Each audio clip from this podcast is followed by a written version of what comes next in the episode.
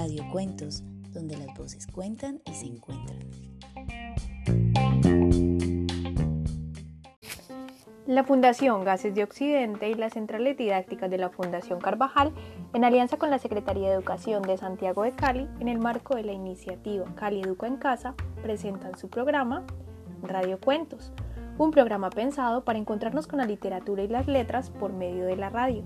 Cada semana llevaremos hasta su casa diversas historias para disfrutar de la magia de la lectura y aprender en familia. Hola a todos y todas, en el programa de hoy los estaremos acompañando Andrés Arango y Alexandra Hernández. Nosotros hacemos parte de las centrales didácticas de la Fundación Carvajal. El día de hoy estaremos conversando y explorando lecturas con ustedes sobre un tema muy particular, en un programa que hemos llamado Crear y jugar con las palabras, dirigido a los grados tercero y quinto. Así que acompáñennos. Como muchas cosas en el mundo, todo inicia con una idea, y a veces, para producir ideas, solo basta con un recuerdo. Recuerdo que cuando estaba en la escuela, la profesora nos enseñó a hacer barquitos de papel. Fue muy difícil, pero lo más bonito de ese día fue que la profe nos llevó a una quebrada cercana y nos hizo pensar en un mundo al que llegarían nuestros barcos navegando en la corriente. Pero no me lo vas a creer, Andrés. Yo ya no me acuerdo muy bien cómo era ese mundo. ¿En serio? No. ¿Cómo nos vas a hacer esto? Yo estaba esperando, no sé, que nos contaras con pelos y señales. Pero bueno, ¿qué tal si mm, volvemos a crear la historia? Listo, de una. Me gusta la idea, pero empiezas tú. Vale, vale. Em, a ver. Había una vez una niña que hizo un barquito de papel. La niña quería que su barquito atravesara el mundo. Así que lo llevó a una quebrada y se despidió de él. Te toca.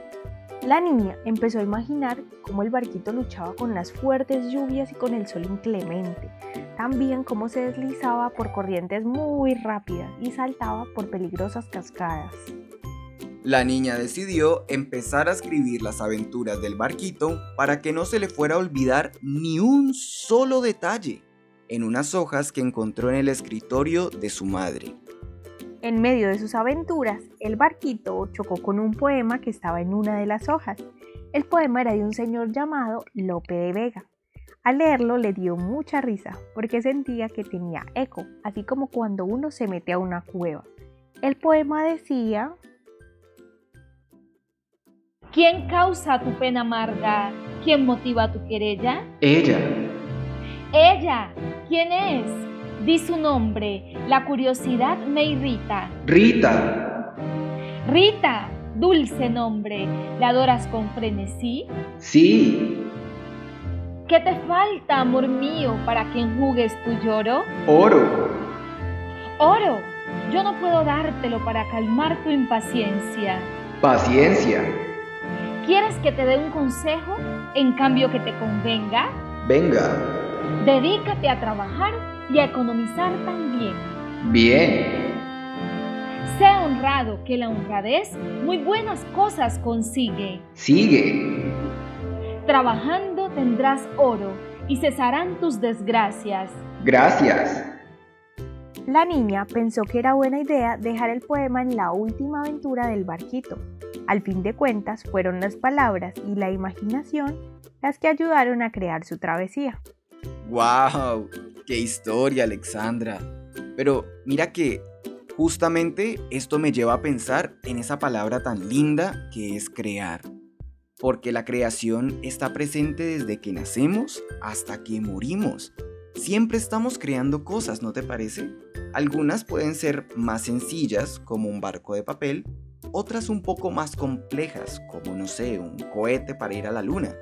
También mm, fíjate que creamos historias y para eso usamos la imaginación y las palabras. Yo creo que a nuestros oyentes les gustan mucho las historias. Es más, creo que también son muy buenos contándolas y hasta escribiéndolas. ¿Cierto, niños y niñas? Que cuando le contamos a un compañero de la escuela lo que nos pasó en las vacaciones, tratamos de hacerlo de la manera más divertida e interesante, tratamos de que parezca casi toda una aventura. una aventura, como la de nuestro primer regalo de la voz. ¿Les parece si lo escuchamos?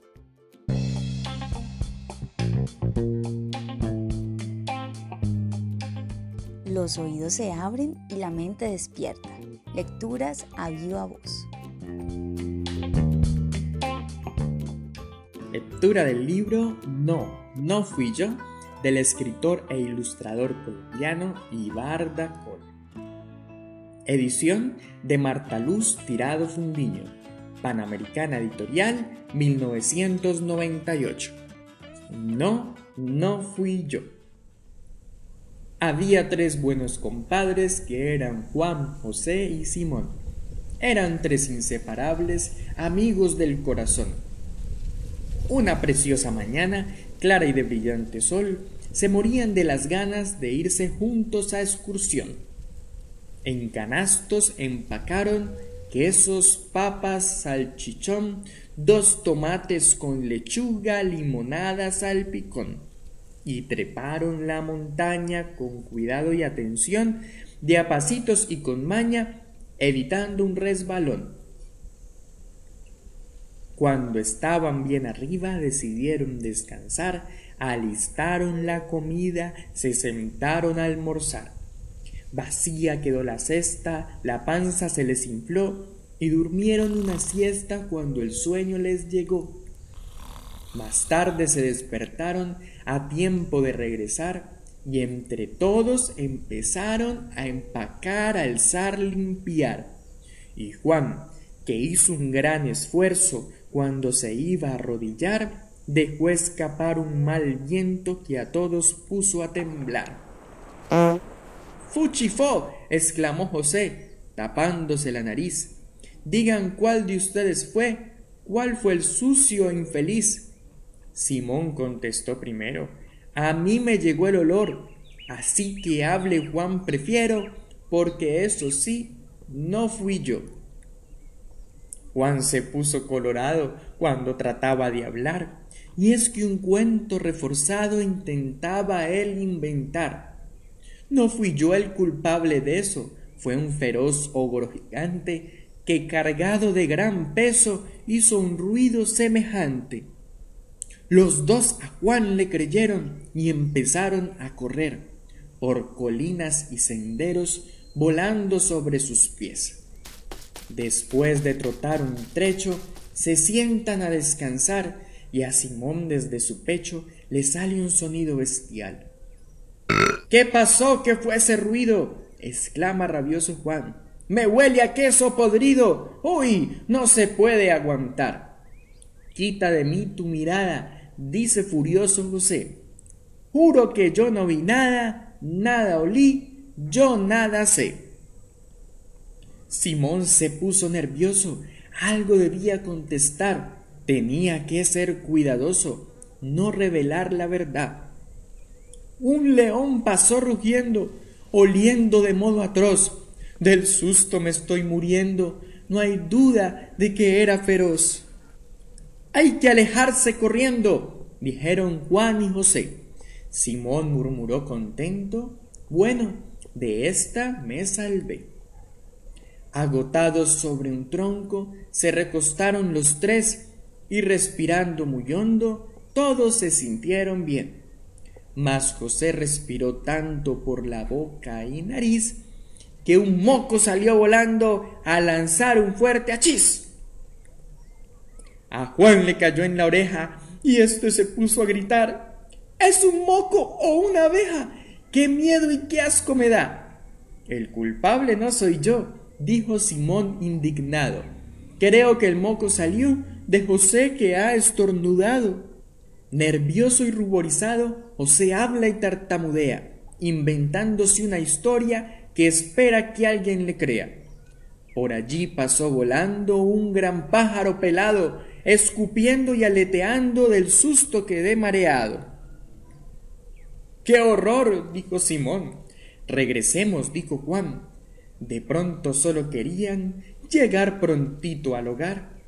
A la casita llegaron, asustados y cansados, y sin comer se acostaron en su camita abrazados. Ya más tarde se sentía sobre el techo de la casa una extraña algarabía, una loca serenata. Eran tres los que gritaban con horrible entonación y el conjunto lo formaban un gran ogro, el avechucho y un león. Y así termina este cuento de tres buenos amigos que fracasaron en su intento de pasear un día domingo. ¿Qué tal estos tres amigos? Los más ingeniosos, ellos sí saben salir de apuros. Juan, Simón y José inventan monstruos para escapar de situaciones embarazosas. Y así usan su imaginación. Pues si pensamos en eso de imaginar, yo diría que es crear mundos con nuestras ideas. Totalmente de acuerdo. Para crear es importante confiar en nosotros mismos, atrevernos a, a, experimentar una y otra vez hasta perder el miedo a equivocarnos. Así es, Andrés.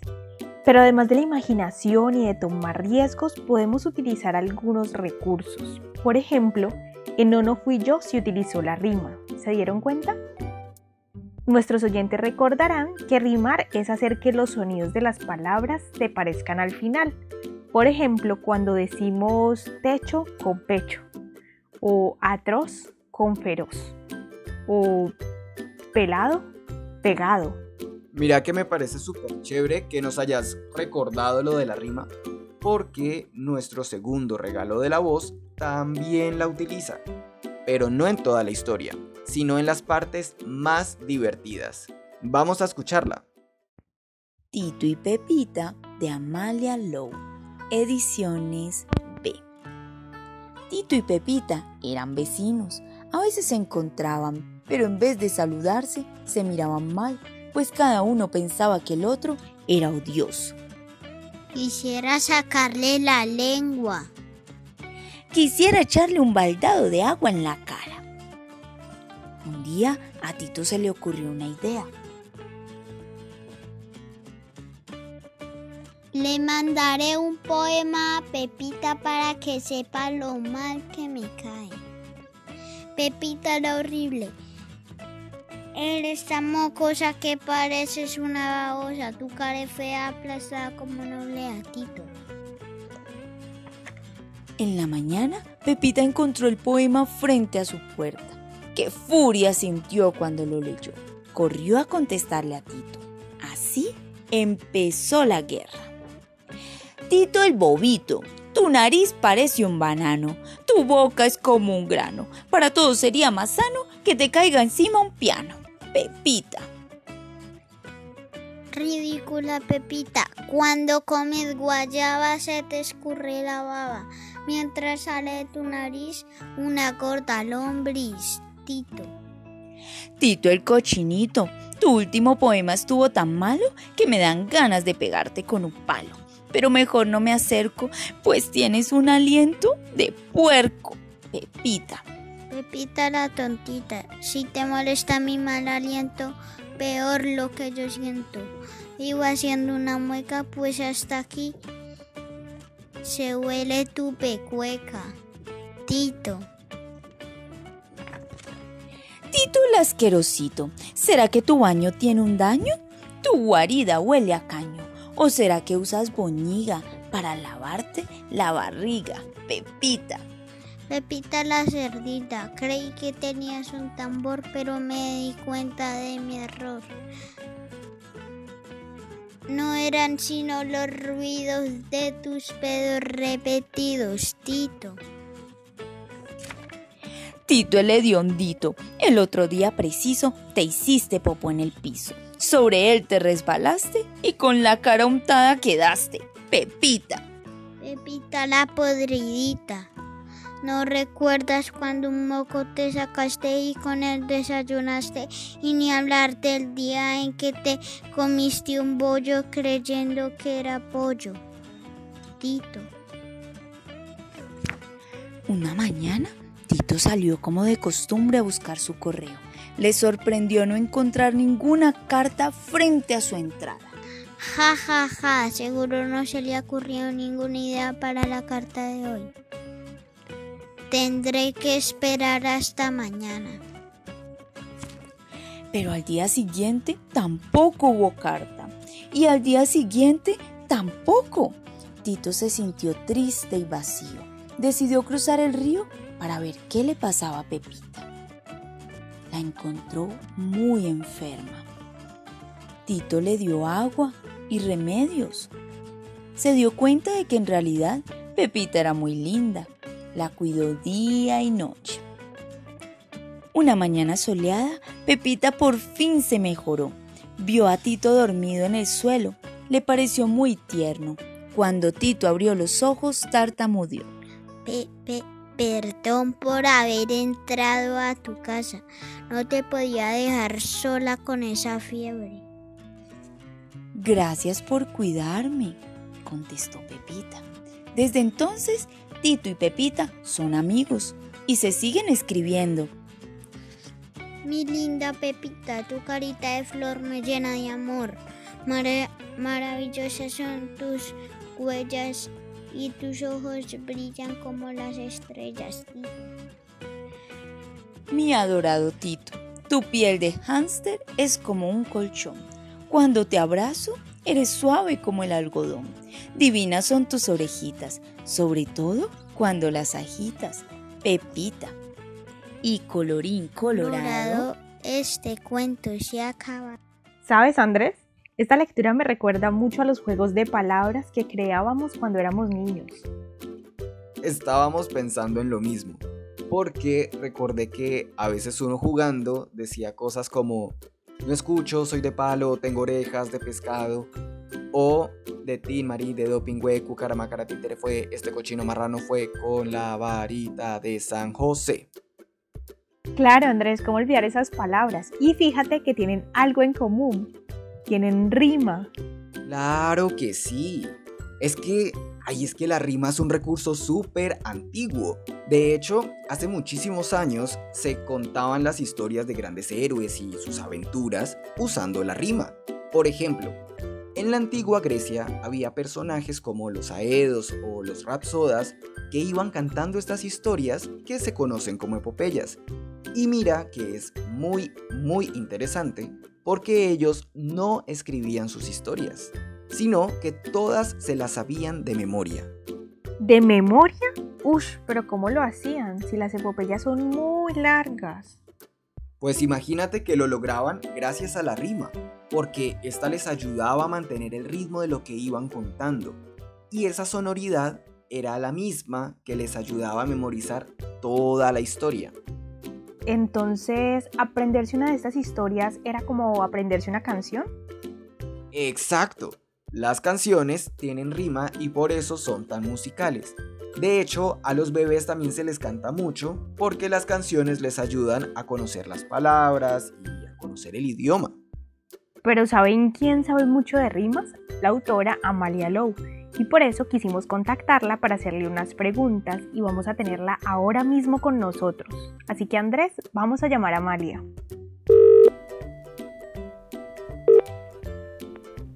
Hola Amalia, estamos en nuestro programa Radio Cuentos con estudiantes de tercero a quinto y sus profesores. Acabamos de leer Tito y Pepita y justamente estamos hablando de la rima, así que nos gustaría que nos contaras ¿Por qué utilizas la rima en tus cuentos y cómo crees que los enriquece? La rima es una forma de hacer música con las palabras. Como yo soy música, me gusta que mis cuentos tengan algo de musicalidad. Los sonidos que se repiten en las rimas son melodiosos, maravillosos y deliciosos. Quiero que al leer mis libros los niños pasen un momento sabroso, disfrutando de un libro muy gracioso. La rima enriquece los cuentos dándoles un ritmo que es placentero de escuchar. También le abre las puertas al humor porque se conectan ideas inesperadas que pueden hacer reír a los lectores. Al llevarnos a buscar conexiones entre las palabras, las rimas despiertan la creatividad y el humor. Juguemos, por ejemplo, con la palabra gusano. Piensen niños en palabras que rimen con gusano. Por ejemplo, banano, pantano, marrano, mano, hermano, enano, sano. Y ahora armemos con esas palabras un pequeño texto. Andaba por ahí un gusano cuando se encontró con un marrano que se ahogaba en un pantano. El gusano le dio una mano. El marrano, que salió muy sano, le regaló al gusano un banano. O, si ordenamos en otra forma las palabras, podría ser había una vez un marrano que estaba comiendo banano cuando pasó por ahí un gusano. Dijo el marrano, Oye, estás un poco enano. Toma un pedacito de banano, hermano, que esto te hará grande y sano. Bueno, ahí hay unos ejemplos de por qué es divertido y creativo eh, la utilización de la rima. Los animo a que todos lo intenten. ¿Por qué te parece importante que los niños escuchen y escriban historias con rimas? Me parece importante que los niños escuchen y escriban historias con rima, primero que todo porque es un juego muy divertido. Al conectar las palabras a través de sonidos similares podemos encontrar mezclas chistosas, bellas o feroces, como los poemas de Tito y Pepita. Además, con las rimas vamos conociendo lo que es la poesía, donde unimos la sonoridad de las palabras con el sentido que tienen, para formar combinaciones que pueden volverse mágicas. Escribir rimas es como una gimnasia para el cerebro. Nos lleva a hacer malabarismos con las palabras para llegar a un texto poético. También sé que las rimas ayudan a memorizar, así como la música. Es más fácil memorizar un texto cantado que un texto hablado. Las rimas son como una canción hablada. Voy a escoger cuatro cosas que me gustan y luego las convertiré en un pedacito de canción. Por ejemplo, me gusta caminar por el bosque, me gusta ver volar a las golondrinas, me gusta ver a los colibríes entre las flores, me gusta escuchar el sonido del río. Bueno, ahora lo voy a organizar eh, para que rime y lo voy a transformar en una canción. Me gusta por el bosque caminar y ver a las golondrinas volar. Me gusta el colibrí que me viene a visitar y me gusta oír al río cantar. Ahora le voy a poner una pequeña melodía. Me gusta por el bosque caminar y ver a las golondrinas volar. Me gusta el colibrí que me viene a visitar y me gusta oír al río cantar. Los invito a escribir sus propias rimas y transformarlas en canciones. Hasta pronto, niños. Bueno, ya escucharon, la invitación es a divertirnos escribiendo con rimas. Hasta pronto Amalia, muchas gracias por acompañarnos. Hasta ahora hemos realizado un viaje muy interesante en este programa y espero que muchos de ustedes ya tengan ganas de tomar papel y lápiz para empezar a escribir cosas maravillosas. Pero esperen un poco, solo un poco más, porque tenemos otras sorpresas. Vamos a escuchar una bella canción de la cantante cubana Celia Cruz. Así que prepárense para ser curados, hechizados y encantados con la palabra.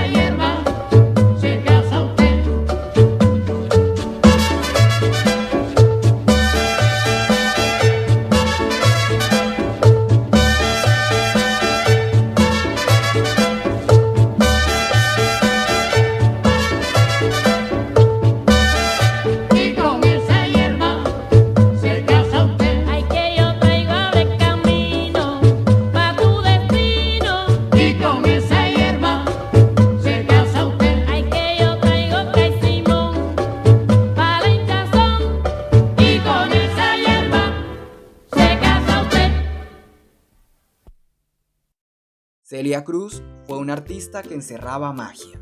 Tenía magia en su forma de ser, en sus interpretaciones, en su voz potente. Ella nos legó una herencia musical maravillosa. En esta canción, la palabra se invoca como medicina, como palabra sanadora. Claro, Andrés, y nos damos cuenta que la palabra ya sea escrita, declamada o musicalizada, es como un puente para cruzar otros mundos, para conocer lugares, para soñarlos y, ¿por qué no?, para descubrirlos.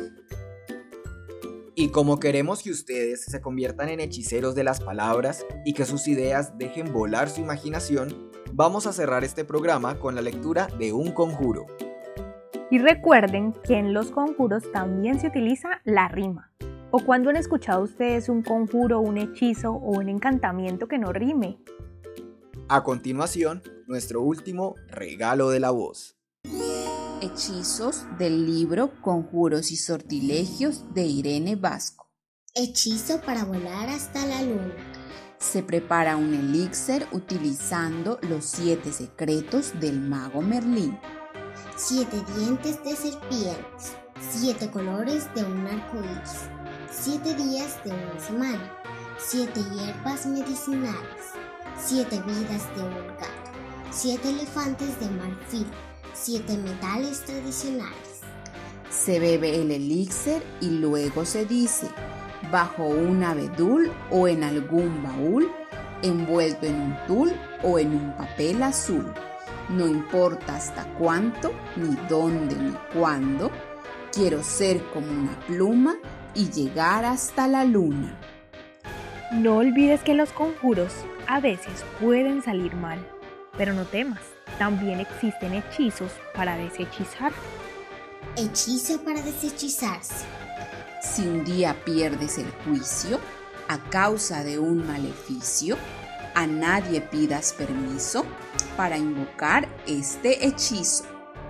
Polvo de estrellas, espuma de mar, vientos polares, aurora boreal. Si dices estas sandeces y las repites mil veces, es posible que en un mes te sientas bien otra vez. Tal vez. Ahora queremos compartirte una actividad para promover la escritura en casa. Esta actividad se llama Rimas Mágicas. Creemos que con las historias en rima y los conjuros que nos regala Irene Vasco en su libro, podremos jugar a convertirnos en grandes hechiceros.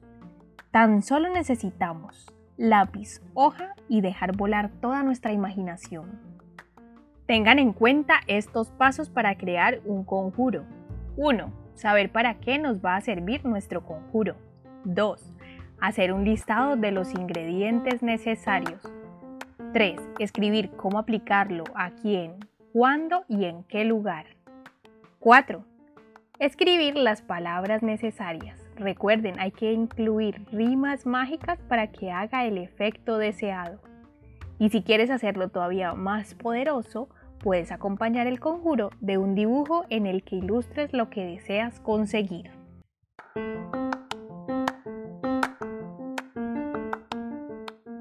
Y si quieres que te compartamos la grabación del programa del día de hoy, o eres docente y requieres la guía de actividades, no dudes en escribirnos a nuestra línea de WhatsApp 300 712 1742 o síguenos en las fanpages de las bibliotecas públicas centrales didácticas como arroba bibliopoblado, arroba bibliocasona o arroba bibliovallado.